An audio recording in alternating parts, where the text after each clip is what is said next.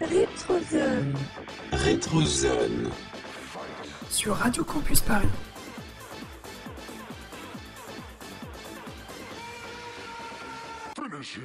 Salut à toutes et à tous, c'est Noctis Chaque mois, nous allons découvrir ensemble une œuvre qui a marqué l'histoire du jeu vidéo. Aujourd'hui, nous allons replonger dans l'univers de Day of the Tentacle sorti en 1993 sur PC. Préparez-vous à réviser vos classiques. Bienvenue dans la Rétrozone.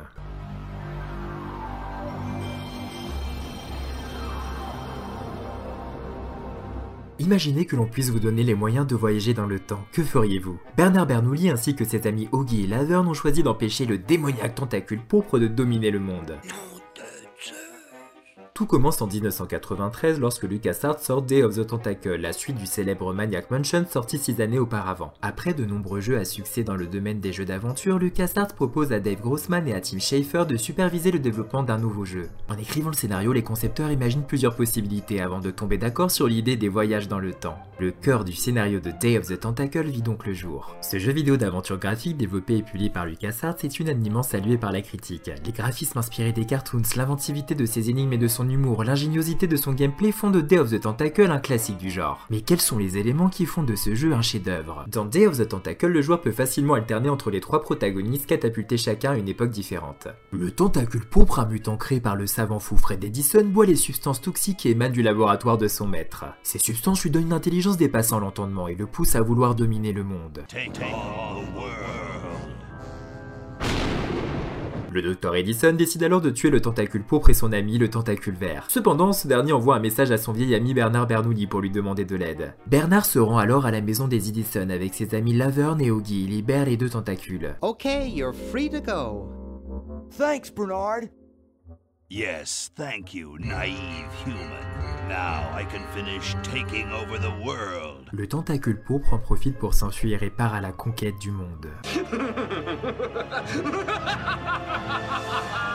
Devant l'impossibilité de déjouer les plans de ce magnifique tentacule, le Dr Fred décide d'utiliser sa machine temporelle. L'objectif est d'envoyer les trois protagonistes couper la machine qui déverse les rejets toxiques avant que Pourpre ne les boive.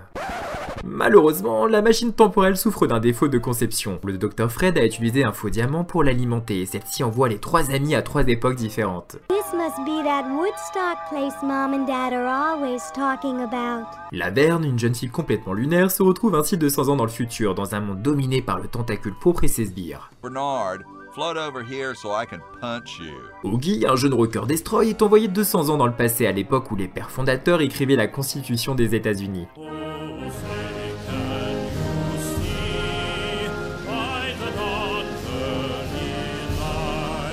Tellement rock'n'roll De son côté, Bernard reste dans le présent et Fred Edison lui demande de trouver un vrai diamant pour faire fonctionner la machine temporelle, pendant que ses deux compagnons cherchent un moyen d'alimenter les capsules temporelles dans lesquelles ils ont voyagé. Comme son prédécesseur Maniac Mansion, Day of the Tentacle est un jeu d'aventure en deux dimensions de type point and click. Le joueur doit interagir avec son environnement en utilisant sa souris d'ordinateur, puis cliquer sur l'objet ou le personnage sur lequel il souhaite effectuer l'action. Les voyages dans le temps sont au cœur du système de jeu. Après avoir complété une série d'énigmes, le joueur peut à tout moment changer de personnage et ainsi interagir avec l'environnement du jeu à trois périodes différentes. Les objets récoltés au cours de la partie peuvent être directement échangés entre les personnages grâce à des toilettes.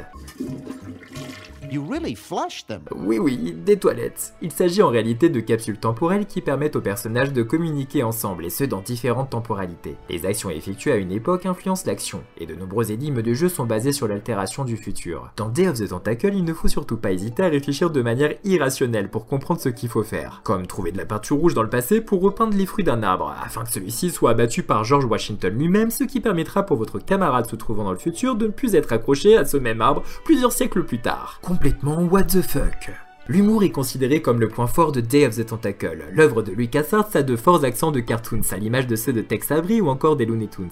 De par une direction artistique travaillée et un gameplay sobre et efficace, Day of the Tentacle est un classique du jeu d'aventure, un indispensable pour tous les fans du genre. Cette œuvre se jouant du temps est intemporelle et a bel et bien marqué l'histoire du jeu vidéo. Nous avons terminé notre cœur de Day of the Tentacle. Il est temps de quitter la rétrozone et de retourner dans le présent. Rendez-vous le mois prochain pour un nouvel épisode sur Radio Campus Paris. Ciao les gamers Retrouvez d'autres épisodes de la Rétrozone sur Nocting Game, votre chaîne YouTube 100% gaming et culture geek.